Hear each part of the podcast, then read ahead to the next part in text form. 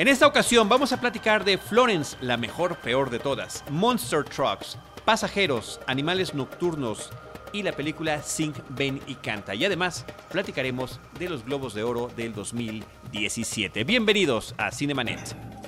El cine se ve, pero también se escucha. Se vive, se percibe, se comparte. Cinemanet comienza. Carlos del Río y Roberto Ortiz en cabina. www.cinemanet.com.mx es nuestro portal, es un espacio dedicado al mundo cinematográfico. Yo soy Carlos del Río y a nombre de Paulina Villavicencio, de Roberto Ortiz y de nuestro productor Uriel Valdés les doy la más cordial bienvenida. Les agradezco que estén escuchando este podcast y hoy en particular, una vez más, me da mucho gusto recibir en los micrófonos de Cinemanet a María Ramírez. María, ¿cómo estás? Estoy muy bien, muchas gracias por invitarme de nuevo. Estoy muy contenta de venir a platicar contigo. Y gracias por, por, haber venido. Yo sé que de repente hemos tenido como problemas de horario, itinerarios y todo. Somos personas muy ocupadas. Sí, para poder coincidir y que, que, estés con nosotros, que aquí en Cinemanet nos da mucho gusto que estés. Y una disculpa que hoy se nos juntaron un par de grabaciones y te tocó esperar no importa. un poquito de más, ah. pero conservas la alegría, conservas el entusiasmo. Así son los llamados.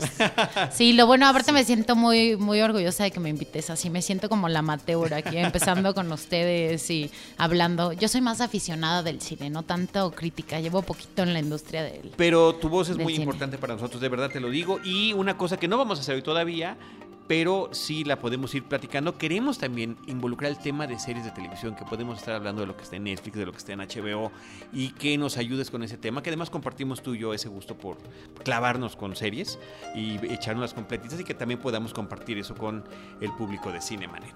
Pero hoy traemos varios temas, tenemos algunas películas de cartelera, pero recién a la hora de grabar este programa, pues tiene un par de días que se llevó a cabo la ceremonia de entrega de los Globos de Oro, esos premios que la, pre que la prensa extranjera de Hollywood entrega para cine y para televisión. Yo quisiera, este, si a ti te parece bien, María, que platiquemos de lo que es de cine en este Excelente, momento. Sí. Este, y bueno, comentar primero eh, Jimmy Fallon como eh, presentador de este, de este premio. Este hombre que, que, tiene su simpatía, que tiene su gracia, que tuvo un gran número de arranque de la ceremonia, este número musical con el que empie empezó sí, eh, la, la, el programa. Sí, justo haciendo alusión a La La Land una de las películas más habladas, bueno, más comentadas durante los Globos, obviamente por las siete nominaciones que tiene, pero creo que estuvo, estuvo padre la entrada, estuvo divertida, tuvo algunas referencias a varias series como Game of Thrones, sí. este, con Jon Snow eh, y spoiler, pero ya lo dijeron también en sí, los Globos sí, de Oro. Sí. Fue, que, fue, fue, dilo, dilo, dilo. Sí, que revive, por supuesto. Y también Stranger Things con Barb, que también, también hablaron de su muerte en, mm. en, la serie. Entonces creo que estuvo muy bien hecha. Nicole Kidman salió ahí, Amy Adams. Sarah Paulson. Eh, varias de las nominadas estuvieron ahí en este, integradas a este número musical. Varios de los programas favoritos, como fue Los Chavitos de Stranger Things, como tú estás comentando. Este número musical de Barb, ¿no? Eh, que fue Ajá. el acuático, ¿no? Porque pues, recordemos que ella la perdimos en una piscina, por no decir más. Y este y también por ahí, el que de alguna manera revivió, bueno, fue John Travolta, ¿no? Echándose ese pasito de fiebre Ajá. de sábado por la noche con todo y el sonido del disparo que se utiliza en una parodia que se hizo sobre esa película que aparecía en la película Y dónde está el piloto. Es un número que me pareció espectacular, pero ciertamente anticipaba lo que iba a venir en esta ceremonia con este entusiasmo. Yo todavía no sé si llamarle desmedido porque no he tenido oportunidad de ver La La Land. Yo tampoco. Pero los que la han visto, crítica, público, bueno, se descosen con esta película. Sí, o sea, es la película de la que todo mundo está hablando. En realidad, este, fui a Los Ángeles y estuve a punto de verla en el cine y dije, no, me voy a esperar al estreno en México.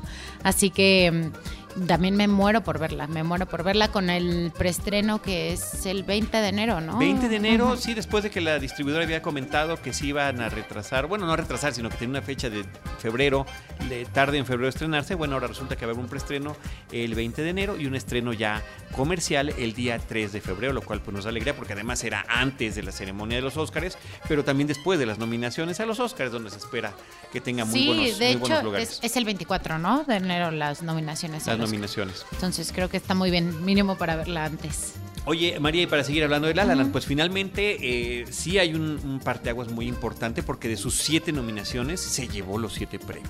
Sí.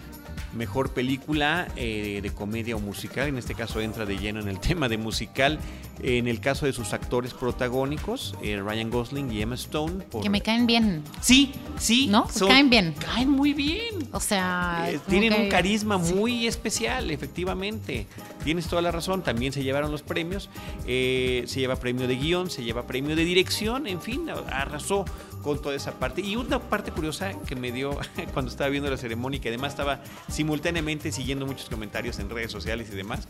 Cuando le dan el premio a la película de Alan, bueno, pues hubo gente que dijo, pues hasta parece que acabó temprano la ceremonia. Se les olvidó que faltaban todavía los premios Ajá. a las películas dramáticas, ¿no? Que estuvo mucho más dividido. Sí, de hecho, justo se me hizo curioso porque creo que como que mm, no hubo una línea en las películas de drama, sino era como que una para Moonlight y una para, ya sabes, o sea, Sí.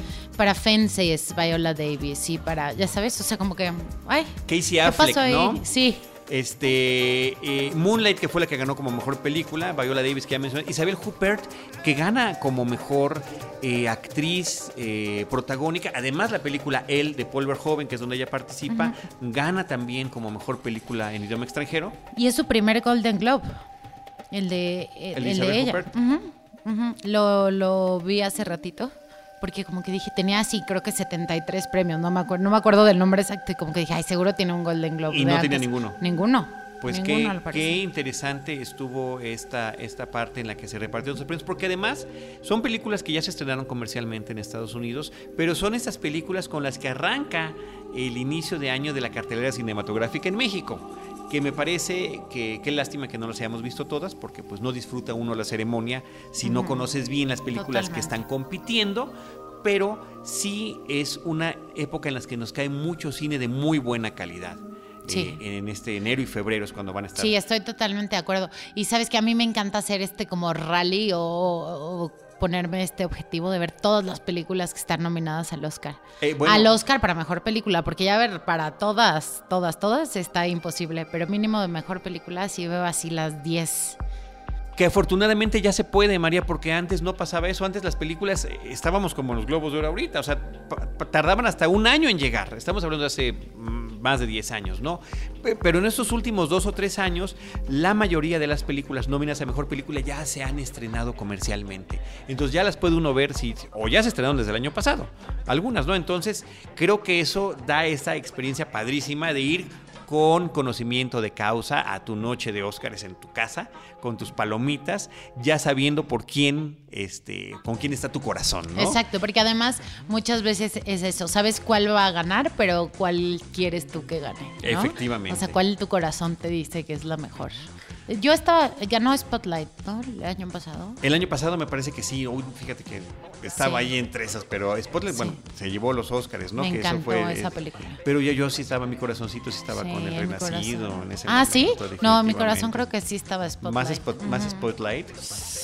Tenemos que echarnos ese tirito, no, ¿eh? no, no. Esperaba mucho, muchísimo, muchísimo. Es como La La Land.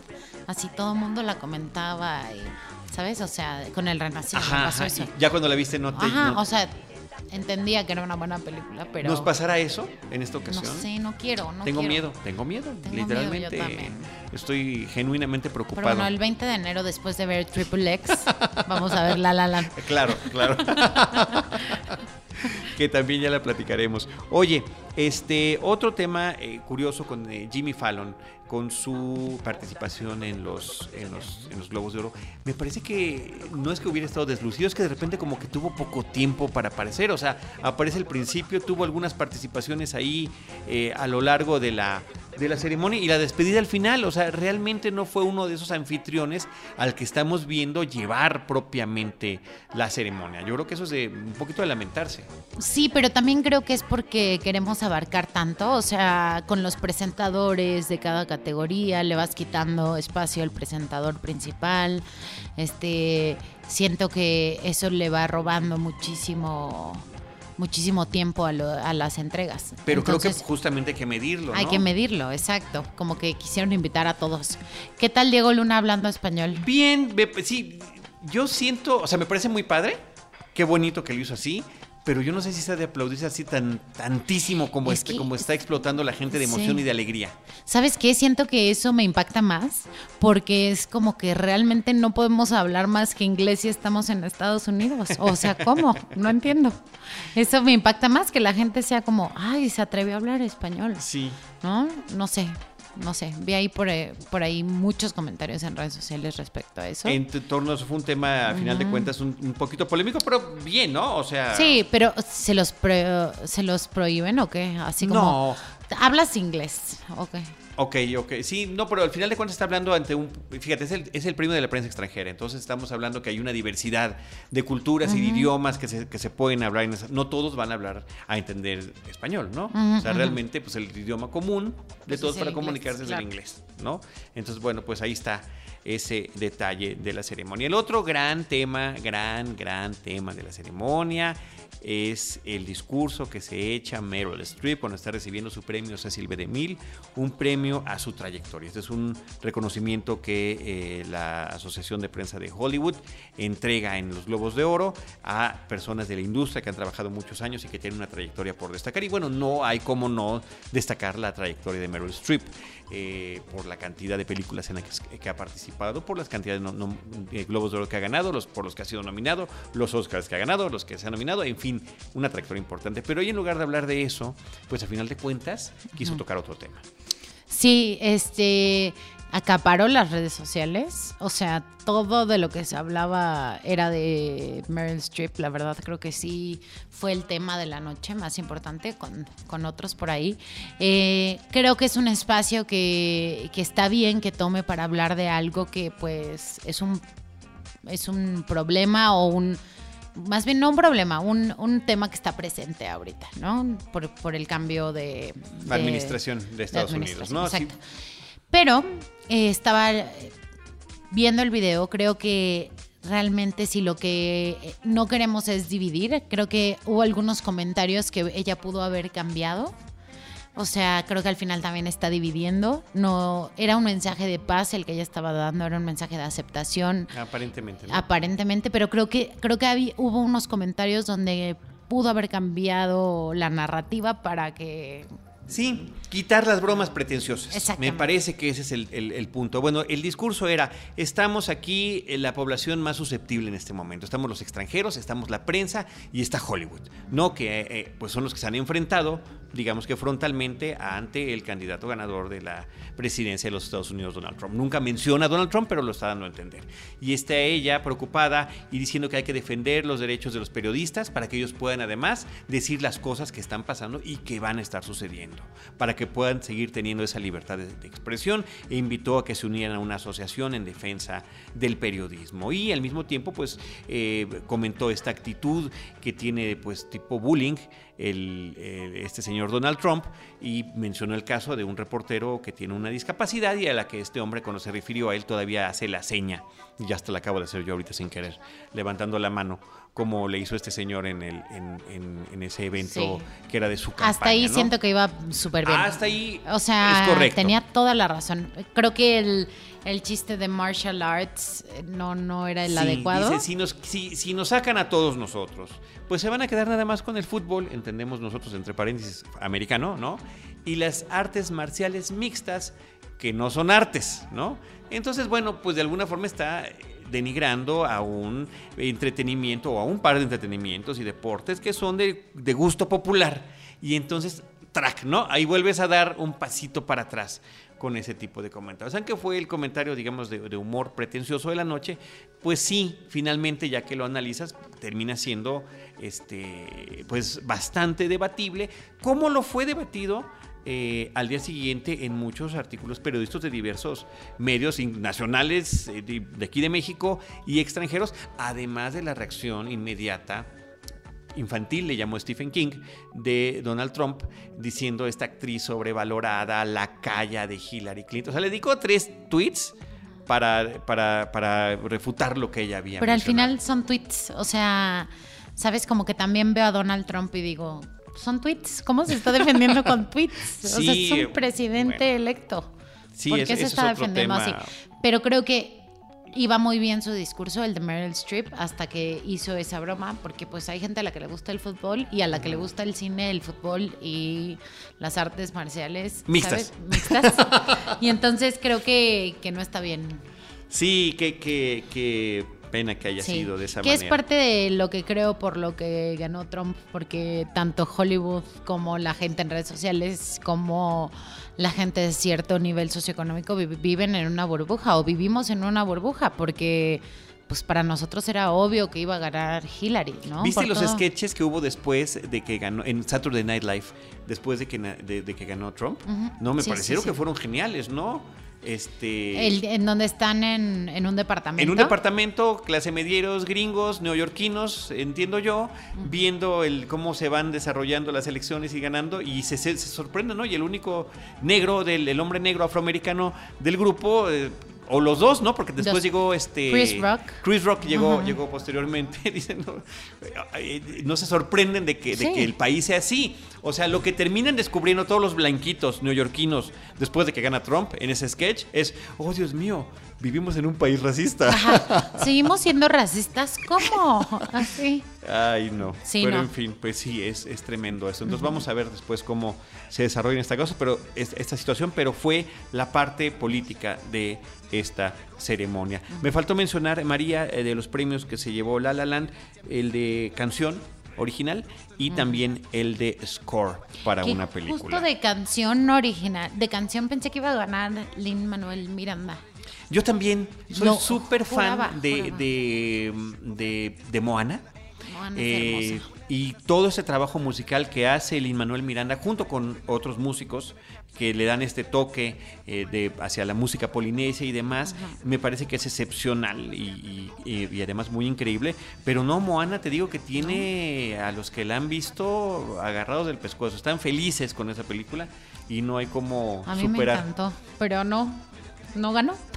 Te encantó Moana. Me- Moana. Moana, sí. no hemos visto La La Land, así que Ah, vamos a ver. ah, decías Sí, a eso decía yo que, que los ah. que ya vi, por eso, por eso termina ganando este premio, ¿no? Sí. está- Ahora, vamos a ver también, recordemos, insisto, aquí se nominaron 10 películas, 5 para película de musical o de comedia y 5 para película dramática. Vamos a ver cuando estén las nominaciones a los Oscars, donde pueden ser de 5 hasta 10 películas, pueden ser menos, han sido menos en las ocasiones pasadas, este, cuántas eh, nominan y, eh, y cómo va a estar esta competencia que tendrá esta película de Damián Chazelle. Así que ya lo veremos. ¿Algún otro comentario final que estemos omitiendo ahorita del tema de los Globos de Oro? Bueno, Steve Carell y Kristen Wiig me parece que dieron la mejor presentación. Me encantó el sentido del humor que manejaron para presentar justamente el premio a Mejor Película Animada, que no lo dijimos, ganó Zootopia, que me parece que es así como el la nota altisonante de, este, de esta ceremonia, teniendo nominadas nada más, entre otras, a Cubo,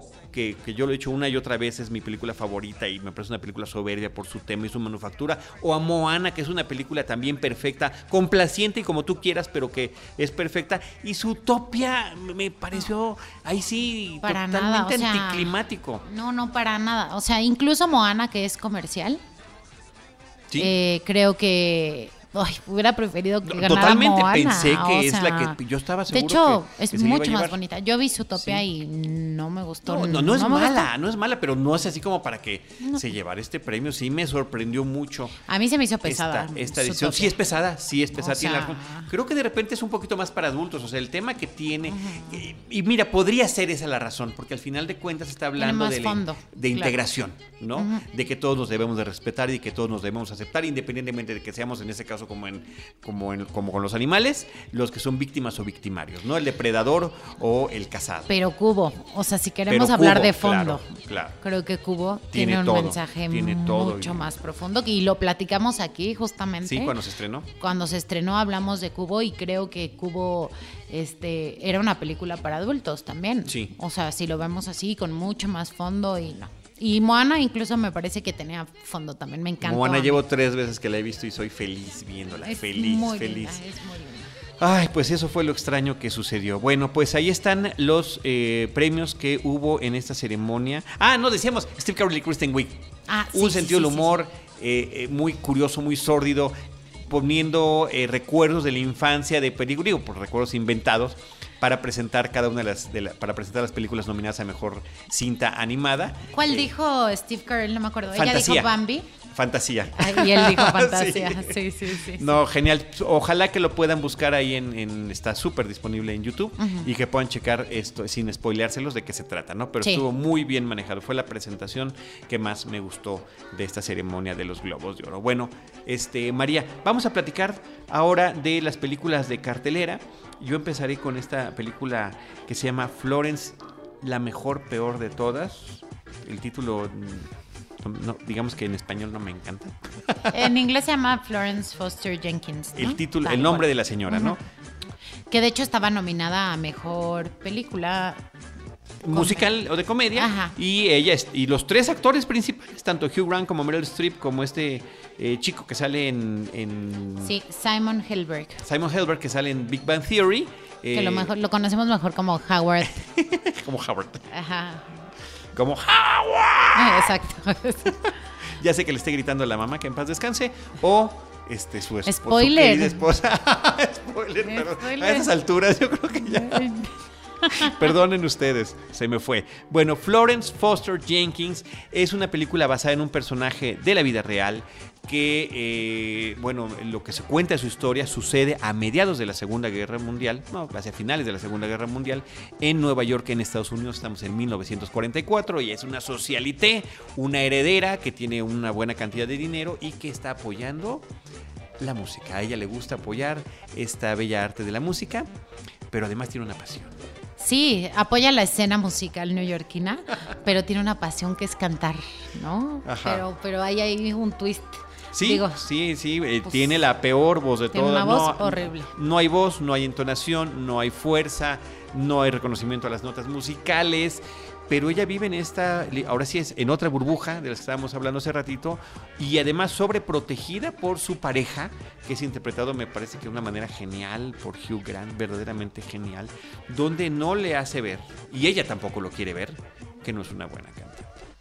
Y, eh, y bueno, hace sus recitales con sus amigos, con sus conocidos, con la gente que, a la que ella apoya. Entonces, bueno, recibe muchos vitoreos y demás, pero se le ocurre hacer un- una presentación en Carnegie Hall.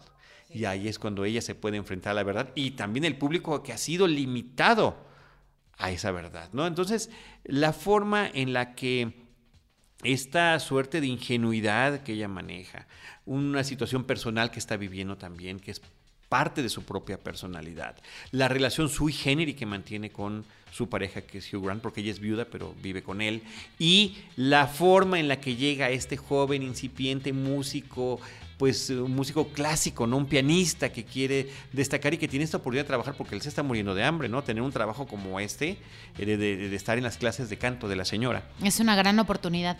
Lo que creo de esta película en realidad es una comedia súper ligera, la verdad.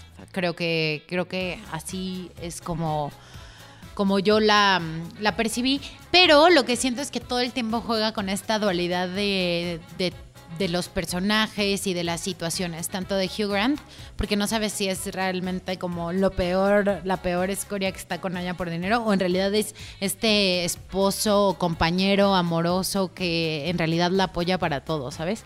Luego el pianista, pues no sabes si es y es su un tema de, amigo. perdón, ese es un tema de debate eh, o- que podemos llevarnos horas, Sí, ¿eh? horas. Y O con- es defendiendo, amigo. defendiendo los dos puntos. Exacto. O el pianista que es un joven que va a empezar en la industria de la música y entonces está con ella porque la quiere o porque mm, es el arranque perfecto. O incluso la realidad en la que vive ella. O sea, está bien que vive en esta realidad tan protegida o cómo, nos, cómo vivimos engañándonos sin querer ver nuestros defectos o las cosas que tenemos que mejorar. No sé, creo que ahí sí hay una dualidad. Sí, todo el por eso tiempo. no siento que sea una comedia tan ligera. Justo por todo lo que estás diciendo. Pero está que- manejada de manera muy ligera. O sea, sí, pero al final todos estos temas están en el, en el, en el meollo del asunto. o sea, los está tocando la película. Ahora, curioso es también, no sé si la viste, la película Marguerite. eh, No la vi. Del, que está en Netflix, está disponible en Netflix. Del, es del año antepasado, de finales del 2015 en Francia. Se estrenó aquí en México el año pasado. La platicamos de ella también cuando se estrenó comercialmente. Que está basado en el mismo personaje pero en lugar de hacer una biografía, le ponen otro nombre, lo trasladan a Europa, es, una de la, es de la alta sociedad francesa y es en otra década. Estamos en los 20 en Francia. Eh, a final de cuentas, la historia es la misma, esta señora que apoya la música, que quiere cantar y este, y también está muy bien realizada y a pesar de ser tener la misma fuente ambas películas, creo que cada una logra tener su identidad y cada una logra tener sus grandes interpretaciones y cada una logra tener sus grandes momentos. Yo les invito a que si no la han visto, está disponible en Netflix Marguerite y la otra está en el cine, o sea que pueden echarse como que el ciclo sobre Sí. el cine generado por Florence Foster Jenkins. A mí me pasó lo que tú siempre tratas de hacer, de no ver nada de la película antes de verla. Yo creo que la vi hace como más de un mes. Este. mm, Y entonces llegué así como a verla. ¿En cero? En cero. En cero, en cero, en cero. Así. Ni siquiera sabía el título de la película. Casi como que entré así, vente. Y entré. Y me sorprendió. O sea, fue una sorpresa muy, muy agradable. Como la de los este, propios espectadores, ¿no? Sí, sí. O sea, de verdad me gustó mucho. La de los propios mucho. espectadores dentro de la película, me Ajá, refiero. sí. Este, sí, a mí me pasó eso con Marguerite. Tampoco sabía nada, nada. Está padre y cuando llegó ese momento, cuando empieza a cantar Marguerite, Sí, estaba como los personajes de su película. yo me ataqué. O sea, como que me dio muchísima risa eso, ¿sabes? Ahora- y además porque canto igual que ella. yo, yo canto igual, yo te decía que si cantáramos a dúo, pero creo que mejor vamos a dejarlo para otra ocasión. Para que nos sigan escuchando. Cero, cero eh, contacto con el mundo musical, de verdad, qué pena. Me encanta la música. Tengo, eh, vaya, soy un gran melómano, pero no puedo en- entonar una sola nota. Yo si volvieran a hacer, pe- pediría tener buena voz Sí, así, poder cantar bien. Fíjate eh, que hablar de cine es compartir. Creo que cantar también es compartir. Sí, ¿no? totalmente. Y, y qué pena que no tenga uno Ni modo. esas posibilidades. Yo solo quiero mencionar que el director es Stephen Frears, un director que ha tenido obras tan importantes como Relaciones Peligrosas, eh, como La Reina, eh, Filomena. como Filomena. O sea, es un señor con unas tablas enormes y me parece que es un trabajo genial aquí. El diseño de producción, el vestuario, la recreación de la época, 10 en todos, en todos esos elementos que tiene la película y creo que todos sus personajes eh, secundarios, incidentales, eh, estos que de alguna manera eh, son eh, los que aprovechan la generosidad de Florence Foster. Jenkins, Sí. están muy bien manejados. Sí, también sale interesantes. Ferguson, que salió en Misión Imposible. En la última también sale ahí. Es la. Bueno, mejor Sí, no les es una. Es sí, una. Es, muy es un importante. personaje. Qué guapa es, qué guapa es. Además, me parece que también su personaje también es muy pertinente, eh, porque también está buscando su propio lugar en todas estas situaciones que se están viviendo en esta película. Así que ahí está, Florence, la mejor, peor de todas. Eh, María, Monster Trucks es otra película que también ya está en cartelera. Es una película de Chris Wedge, él es director eh, más identificado con películas animadas, ¿no? Hizo la primerita de, de la era de hielo, esa película que tanto nos impactó y nos gustó a muchos cuando la vimos, que también fue una cubetada de agua fría, sí, y fresca en, el, en términos de animación en largometraje comercial, eh, que me parece que estuvo muy bien llevada a cabo y que, bueno, su mismo éxito y su mismo impacto ha generado una serie de secuelas que no todas han sido tan afortunadas, desafortunadamente. Pero bueno, Chris Wedge es el que hizo esa película original, ahora incursiona en esta película de acción real, pero eh, combinada con eh, un personaje digital que es un monstruo. Yo eh, estoy buscando lo que escribí en Cine Premier porque hay una serie de elementos que me parecen muy curiosos de la película. La historia en absoluto es una, una película que sea una novedad. O sea, la el, el tema que podría ser un mismo subgénero o microgénero, ya lo conocemos. Hay un, hay un en, en un pequeño poblado, hay un jovencito o un niño con algún tipo de rezago social, tiene algún tipo de problema familiar también, va a conocer a una criatura extraña, una criatura insólita. Que si fuera alienígena sería Haití, que si fuera mitológica sería mi amigo el dragón, que si fuera artificial sería el gigante de hierro, o que si fuera marina sería la película Liberen a Willy, ¿no? En este caso, se trata de una de un, de un ser que viene de las profundidades de la Tierra y que vive en un entorno acuático. Y que por la exploración de un pozo petrolero, pues involuntariamente queda en la superficie y tiene ya el contacto con este chavo que trabaja en un deshuesadero.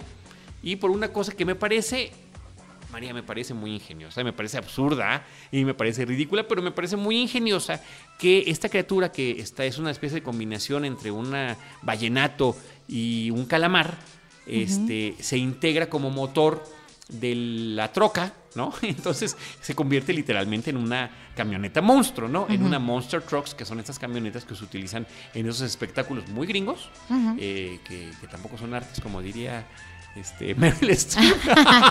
sí, sí son muy de, gringos. De, de destrucción de otros vehículos, Sí, ¿no? el monstruo se alimenta de petróleo y es por eso que está que lo encuentran cuando están buscando petróleo. Este, y también es por eso que funciona como un motor para este camión que tiene Trip, que es el personaje de- que interpreta Lucas Till, que lo hemos visto en X-Men a Lucas Till. Sí, en varias de las últimas películas Sí. de X-Men. Y en esta serie que, híjoles, muy el remake de MacGyver, o MacGyver, como le dicen aquí en México. Yo soy de México, aquí le dicen MacGyver, pero allá le dicen MacGyver. Ajá. Este, eh, ¿se acuerdan de MacGyver? Alguien de los que nos está escuchando. Bueno, hicieron el remake con este chavito y en esa serie, en esa serie de televisión se ve súper pretencioso el personaje. Yo no sé si hoy en día, en el 2016, 17, eh, podamos sostener un personaje con tantas herramientas tecnológicas que tenemos, un personaje que tiene que hacer cosas ingeniosas, ¿no? Con cerillos y con grapas y ese tipo de cosas, ¿no? En fin, este, ay, que si les da curiosidad, véanla antes de que la cancelen. No me parece, no me parece que vaya a funcionar mucho. Sí. Aquí al contrario, me parece que lleva muy bien a cabo el papel de este personaje, de este muchacho que no se encuentra socialmente, que no se encuentra en ese pueblito, que está a descontento con la situación familiar que vive, ¿no? Su papá se separó hace mucho tiempo, su mamá tiene un nuevo novio, o sea, como que él lo que quiere es ya salirse de ahí. Sí, creo que es una historia muy, muy contada, pero al mismo tiempo creo que eh, es muy ingeniosa la manera en la que la plantean. O sea, que es el monstruo que come petróleo, que es un motor para su, su camión y que lo hace como reencontrar el sentido de la vida y luchar por algo que Sí. los dos quieren.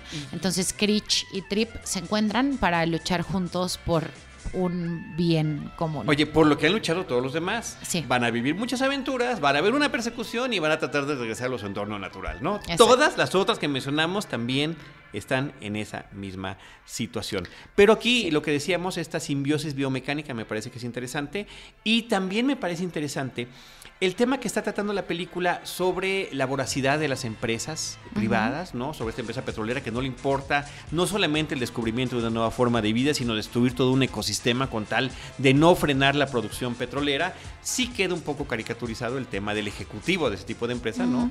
Este, pero bueno, finalmente hay esta intención de, eh, de, de, eh, a través de la película, y sobre todo que es una película familiar y que está enfocada hacia los niños, de dar el, eh, la importancia a lo que es el- la- no solamente la vida, no solamente la naturaleza, sino también lo que es la investigación y los descubrimientos científicos, ¿no? Entonces, bueno, pues tiene esa parte que también puede uno rescatar de esta película, que es ligera, que es divertida. Rob Lowe es este eh, Rob ejecutivo caricaturizado. Danny Glover, un papelitito chiquitito en la película, pero bueno, está muy bien como el dueño del deshuesadero de este, este lugar, de este pequeño pueblito de. Estados Unidos. Creo que es una película para niños chiquitos, por eso está bien que esté tan caricaturizado este villano. Sí. Este, al final pues es un villano. Para mí creo que hay creo que le faltó algo para cumplir a esta película. Pues eh, sí. Que es ese algo? Pues de entrada no significa que no pueda seguir la misma línea de las demás, pero sí encontrar su propia voz y su propia originalidad, ¿no? Sí. Eh, eso me parece que pues que es el, el detalle que tiene la película. La vi, la vi en 3D, me parece que está muy bien, muy, Muy bien bien, hecho, la, tecnología en 3D. La vi un poco oscura ya con el 3D, que eso siempre me pasa con la mayoría de las películas, pero sí es un 3D que creo que desde que vemos las estrellitas de Paramount ya decimos, bueno, mi hijo dijo, ay, vienen hacia mí, como si nunca hubiera visto el pobre niño una Es película en hecho. tercera dimensión. No, creo que está, se ve muy padre el 3D, la verdad. La vi 3D y la vi no 3D. Ahora, hay otra cosa, yo pensé que esta película estaba basada en algo más. Ajá, no. Y no. A fin de cuentas, para hacer una película no original, este, no tan original, resulta que no es, no hay, digo, está como si enfocada para que haya más y, de- y no, porque al final de cuentas logran encontrar la manera para que haya más de un monster truck en la película, ¿no? Este, pero, pero no. Encontré una referencia por ahí de una, porque ya ves que Nickelodeon también es eh, productor de la Sí. película y hay una serie que se llama, este, ay, se me fue el nombre ahorita, pero también es una camionetita eh, como monster truck, este. Y es una serie para enseñar matemáticas, ingeniería y de todos los niños que pasan en Nickelodeon, ¿no? Y que les ha funcionado muy bien. Sí. Aparentemente. Pero es una de esas original, series, una de esas es. series didácticas. Así que bueno, pues ahí está Monster Trucks. Por otra parte, María también está todavía en las pantallas de la cartelera en México. La película Passengers, Pasajeros, es una película de Morten Tildum con Jennifer Lawrence y Chris Pratt, un par de actores creo que sólidos en sus interpretaciones generalmente, creo que los dos son carismáticos, creo que son eh, individuos como actores que gustan del público y que la gente va a ver sus películas, en una película cuya premisa me parece padrísima y encantadora. Estamos hablando de una película de ciencia ficción donde el viaje interestelar es posible y no solo eso, sino que ya el planeta Tierra está colonizando otros planetas para eh, vivir allá. Entonces, bueno, pues una de esas grandes naves que lleva 5.000 pasajeros, los pasajeros del título de la película, eh, que va a ser un viaje de 120 años, pues tiene algún problema, esto se ve hasta en el trailer, si no, no habría película.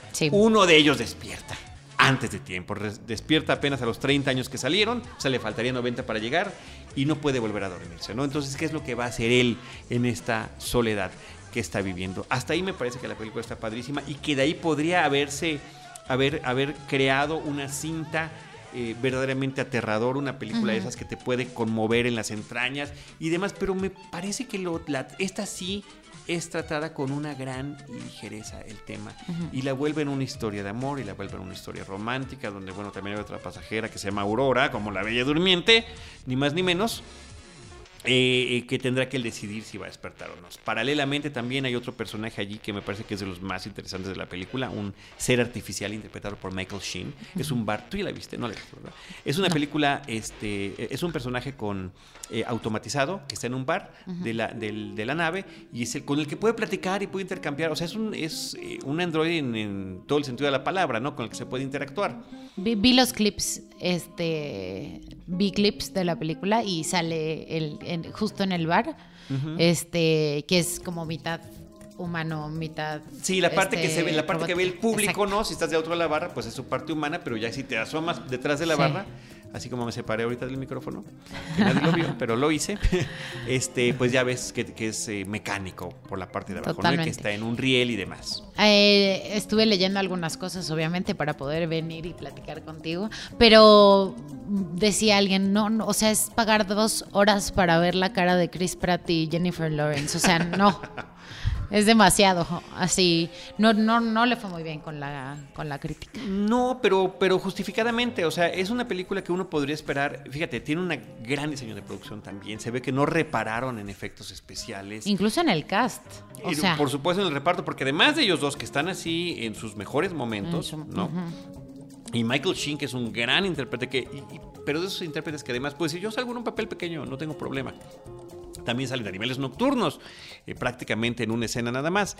Y por ahí hay una participación de Lawrence Fishburne en esta cinta. Bueno, eh, el tema final de cuentas es este, que no hay un eh, correcto desarrollo de lo que puede ser el desenlace de la película buscando esta situación del final feliz, creo que ahí es donde se pierde por completo cualquier sentido de realismo que nos puedan dar, aunque sean películas de fantasía y de ciencia ficción como la que estamos viendo en la pantalla. Me parece que eso es lo que desafortunadamente la demerita. Como premisa, me parece extraordinariamente atractiva, como realización, con además con un personaje que, bueno, este, dura menos aguantando su soledad que el náufrago de Tom Hanks. O sea, Tom Hanks estuvo en la isla como cuatro años, hablaba con una pelota, eh, no tenía. Y además ellos eh, tienen todo, ¿no? Todo, o sea, todo, todo, todo. O sea, no sé, y no sé si está mal que yo lo diga, pero de repente parece como, pues muy basado en el millennial, ¿no? Que se desespera muy rápido y que nada lo satisface.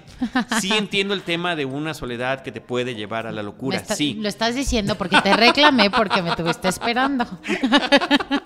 Son temas de paciencia que también hay que, hay que saber manejar. Este, pero sí, sí, muy, muy, muy desafortunado me parece. Y sí, y sufrí, sufrí que no haya podido llegar a ser la película que debería de ser. Porque inclusive, cuando tú estás viendo las tomas de eh, Chris Pratt con Michael Sheen en ese bar, inmediatamente visualmente te refiere eh, la película de Stanley Kubrick del Resplandor. Totalmente. Sin lugar a dudas. Y en lugar de que te crees o de que estuviera no en un hotel como en el Resplandor, pues no, o sea, eh, lo, caricaturiza, lo minimiza, lo vuelve pues más Groundhog Day que, que el Resplandor, ¿no? Y creo que ese momento en el diagrama de flujo, de decir de la película va a ir para aquí o va a ir para allá, es cuando se comete ese desacierto a favor de una complacencia innecesaria, cuando estamos hablando de temas de ciencia ficción. Qué lástima por los intérpretes que me caen muy bien, que son muy buenos actores, que lo hicieron bien, o sea, no está mal. El tema es que la película no concluye como quizás debería de concluir. No, no todo debe de ser un final, eh, no necesariamente totalmente feliz, pero que, que salga el público contento, no necesariamente siempre, pero bueno, es un punto de vista. María, ¿algo más que quieras decir de pasajeros? No. Passengers. Todo bien. Eh, vamos a platicar ahora de Animales Nocturnos. Una película que también, eh, bueno, ya tuvo su presencia importante. Aaron Taylor Johnson ganó en, el- en los Globos de Oro como mejor actor de reparto. Merecidísimo. Muy merecido, aunque creo que todos en esa película deberían estar nominados y premiados. Y él es el que quizá tenga el menor tiempo de participación en pantalla, creo yo. Pero bueno, Animales Nocturnos, por favor, este, si quieres arrancar.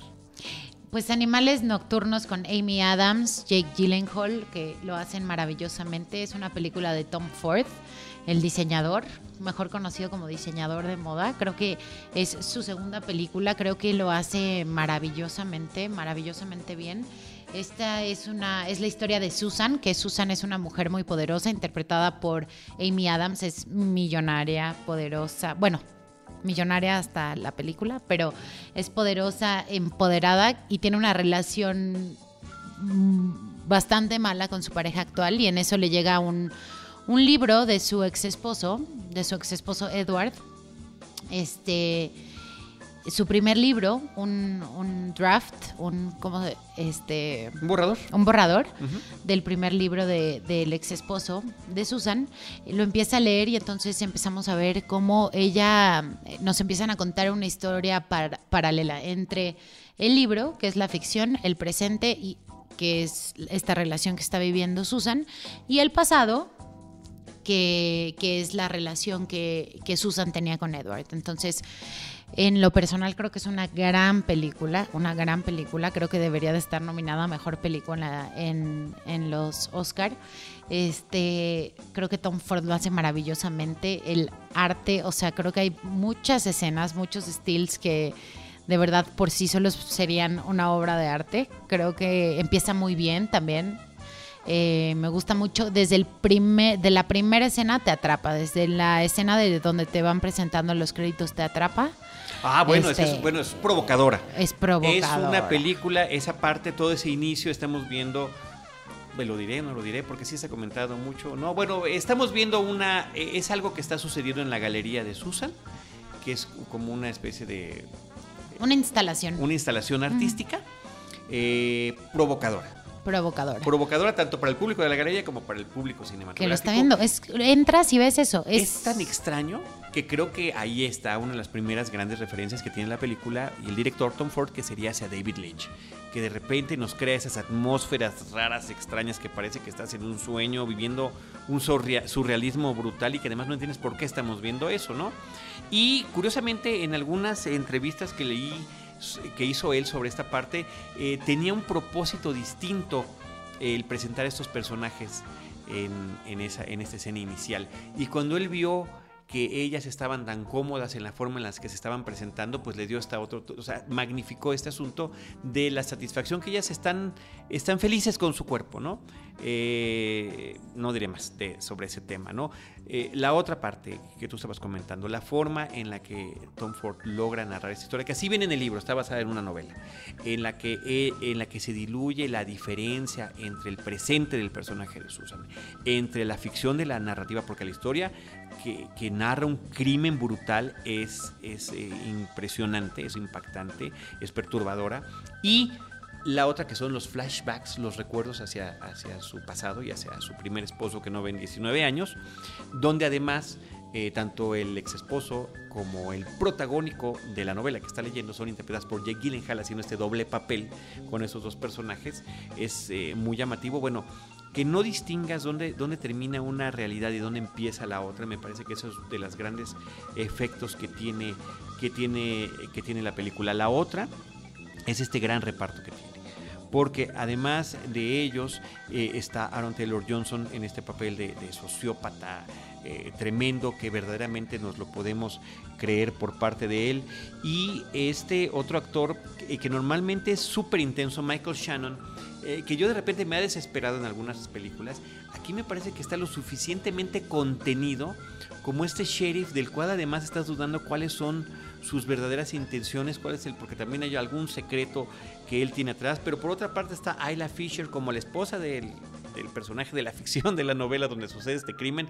Bueno, eh, creo que todos en el reparto logran una gran y poderosa interpretación en una película donde todos los aspectos, por venir este señor del mundo de la moda, la fotografía, el diseño de arte, el vestuario de los personajes, los colores, súper bien cuidado y manejado, donde uno queda si podías estar viendo la película en silencio y no estuvieras entendiendo qué está pasando, te quedarías eh, pasmado viéndola únicamente por el aspecto visual que te está retratando, ¿no? Sí, pero creo que está armada hermosamente. Por ahí vi que a algunas personas no les había gustado, pero a mí me parece que está armada hermosamente, haciendo que el pasado, el presente y la, y la acción del libro encajen perfectamente. O sea, creo que la narrativa sí te va haciendo que te encaje perfecto, aunque no es lineal. Como que dices, ah, todo va teniendo sentido. Este, todo, todo va. Y, y, con toda esta forma de manejar el suspenso, pues Hitchcock también queda allí, porque también en el tema de la música hay este tipo de referencia. De repente pareciera que está uno viendo una película inspirada por Hitchcock. Y creo que incluso el personaje de Amy Adams, Susan, este, el que ella sea curadora de arte, hace que mediante arte todo el tiempo te estén dando como pequeños mensajitos, así como, como un cuadro que sale y que dice revenge, que creo que pues la historia al final es de venganza. Es, sobre eso y que ella misma de repente se desconcierta de que ese cuadro esté allí, ¿no? Como que no recuerda cuando lo adquirió. Muy interesante. El, el propio director, este, Tom Ford hizo la adaptación de la obra, eh, de la novela, de la obra literaria. La novela es de Ed Austin Wright, eh, se llama en su original Tony y Susan, Tony and Susan de 1993. En la edición en español, que es de Publicaciones Salamandra, eh, se llama Las Tres Noches, se llama Tres Noches que alude a las tres noches que se tarda Susan en leer el manuscrito, ¿no? Mm. Y la película toma el nombre de la novela dentro de la novela que se llama Animales Nocturnos. Mm. ¿Sí me expliqué? O, sí. o no tengo la facilidad que tiene Tom Ford para, para distinguir una cosa de la otra. Sí, sí te explicaste. Muy, muy buen thriller psicológico de esos que te dejan pensando tiempo después de haber visto la película. Sí. de hecho, no podía dormir después de verla, pero no porque tuviera como miedo, sino más bien como pensando, te quedas reflexionando. Como qué, ¿por qué? ¿Por qué pasó esto? Y esto. Ya sabes, todo, todo aparte siento que pasa por algo. A mí me parece que es extraordinaria la actuación de eh, Aaron Taylor Johnson y también la de Michael Shannon. Me fascinaron ellos dos, a pesar de no ser los actores principales. Este, lo hacen increíble. Creo que se lo llevan a Aaron Taylor Johnson. Lo, o sea, lo odias. Realmente sí logra lo que quiere este transmitir. Sí, transmitir totalmente. Y Amy Adams lo hace muy bien, aunque creo que es, es como uno de los personajes más bueno, no. Pues es, el hilo conductor, ¿eh? O sea, es, es, muy curioso el papel que tiene ella allí. Pero, y, de repente con, su propio lenguaje corporal, en los silencios que está viviendo, transmitirte lo que tú también estás sintiendo por lo que ella está leyendo. Los ojos, aquí, o sea, una de mis anotaciones es la tristeza en sus ojos. O sea, Amy Adams lo hace increíble sí. también. O sea, bueno, este año tuvo dos actuaciones súper poderosas, ¿no? En 2016, este Nocturnal Animals y la de la llegada también. El año pasado. El año pasado. Ya, ya es el año pasado. pues ahí está Nocturnal Animals, Animales Nocturnos de Tom Ford. Y para concluir este, este recorrido por algunas películas que están en cartelera todavía, María, pues está la película Sing. Oh. Benny canta, una película animada eh, que está fíjate, este año que, pues de alguna manera con este Globo de Oro de Zootopia, también es de Zootopia, Zootopia que nos hablaba de este mundo, de, esta ciudad donde exclusivamente existen los animales, bueno, de repente Sing parecería que está en ese mismo, está en ese mismo universo. Es también una ciudad donde únicamente existen animales que están antropoformizados, antropoformizados, eh, con comportamientos humanos y, caminan en dos patas y, eh, y nos están presentando a un eh, un este hombre que le gusta, productor teatral, que es un fracaso. Es un koala, que es un desde la primera vez que él entró a un teatro, que además así arranca la película, y que escucha a una cantante eh, cantar Golden Slumbers, un cover de los Beatles, que creo que arrancar con una canción de los Beatles creo que atrapa a, más de uno. se quedó enamorado de la experiencia y él siempre quiso promover el teatro sin ser muy exitoso.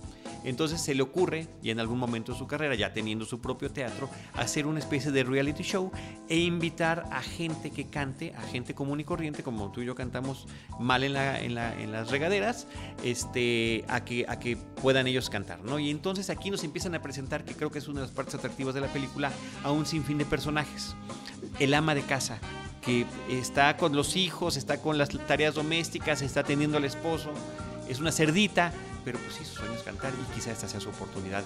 El jovencito que vive en una familia pues que se dedica al crimen y que él realmente lo que quisiera es estar en otras cosas, pues ahí está también su oportunidad. Y así se van conformando esta serie de personajes que tendrán que trabajar en equipo, que tendrán que eh, eh, este, competir entre ellos mismos, con una serie de canciones. Yo vi la, la, versión de la película doblada al español, pero la mayoría de las canciones están eh, con las voces de los actores en inglés que hacían los covers de canciones muy conocidas, ¿no? Entonces, creo que esa parte hace que la película sea muy atractiva para todo el mundo. Tiene poco que proponer, me parece que sí. O sea, no es una película como Cubo que está hablando del tema de la pérdida o de la paternidad, o inclusive como Moana que está hablando del desarrollo personal de, separarte de tu familia y buscar nuevos horizontes, eh, o como Zootopia que te puede hablar de una integración mayor cuando eh, los animales tiene una dificultad para coexistir. No, aquí es una película ligera sobre cantar.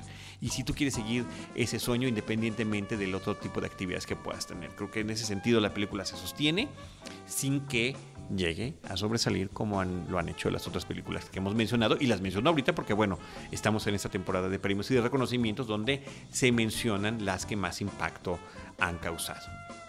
No la he visto, tengo muchas ganas de verla, he oído muy la buenos comentarios. Muy pendiente, la tienes muy tengo pendiente. muy pendiente, muy bueno, pendiente.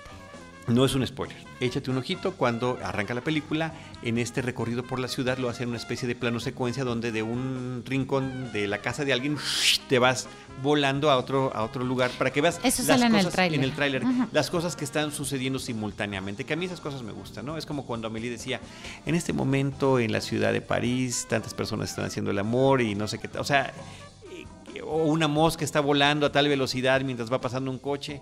Es cuando vuelan todos los flyers, ¿no? Los, la propaganda que... Ajá. Y entonces creo que le van llegando a cada, a cada uno de los animales. Exactamente, exactamente. En, en esta película. Y que además hay un. eh, Por supuesto, el humor se basa en los equívocos, ¿no? Este, hay un equívoco con ese flyer, con esa información de propaganda sobre este concurso musical. Así que bueno, pues ahí está la película Sing. ¿Nos queda algo pendiente que comentar, María? No, creo que creo que eso era lo que teníamos. Lo que teníamos contemplar. ahora. Sí. Bueno. Pues eh, en este episodio comentamos las películas Florence, la mejor peor de todas, Monster Trucks, Pasajeros, Animales Nocturnos, Sing, Ven y Canta y también los resultados y algunas opiniones sobre lo que aconteció, aconteció en los Globos de Oro. Este María Ramírez, muchísimas gracias una vez más por estar con nosotros. Ahora sí una serie la próxima Sin la- duda. Para la próxima vez que vengas, ¿no? Sí. ¿Prometemos alguna o ¿Podemos prometer alguna? Si quieres. Pues yo la de Guillermo del Toro, de verdad que tengo muchas ganas de platicar de Platiquemos Troll Hunters. esa. Hay que ver Perfecto. Troll Hunters. Y es más, también para que ustedes que nos escuchan, si quieren ver, o ya la vieron, Sí. también que nos echen sus comentarios en redes Sí. sociales. ¿Tus redes sociales? Sí, que nos hagan comentarios de todo, de todo lo que hemos platicado ahorita. Y este me pueden escribir a arroba generala Lola. Y eh, eso es en Twitter. Y en Instagram me pueden seguir como arroba Lola Mogollón. Lola Mogollón. Ok, Lola Mogollón en Instagram y General a Lola en, En Twitter. Eh, de este lado, arroba Cinemanet, Cinemanet 1 en Instagram, eh, Cinemanet 1 en YouTube y facebook.com diagonal Cinemanet. Gracias, María. No, gracias a ustedes, la paso muy bien, muy, muy bien. Entonces nos vemos a la próxima. Muy bien. Nosotros les estaremos esperando en nuestro próximo episodio con Cine, Cine y más Cine.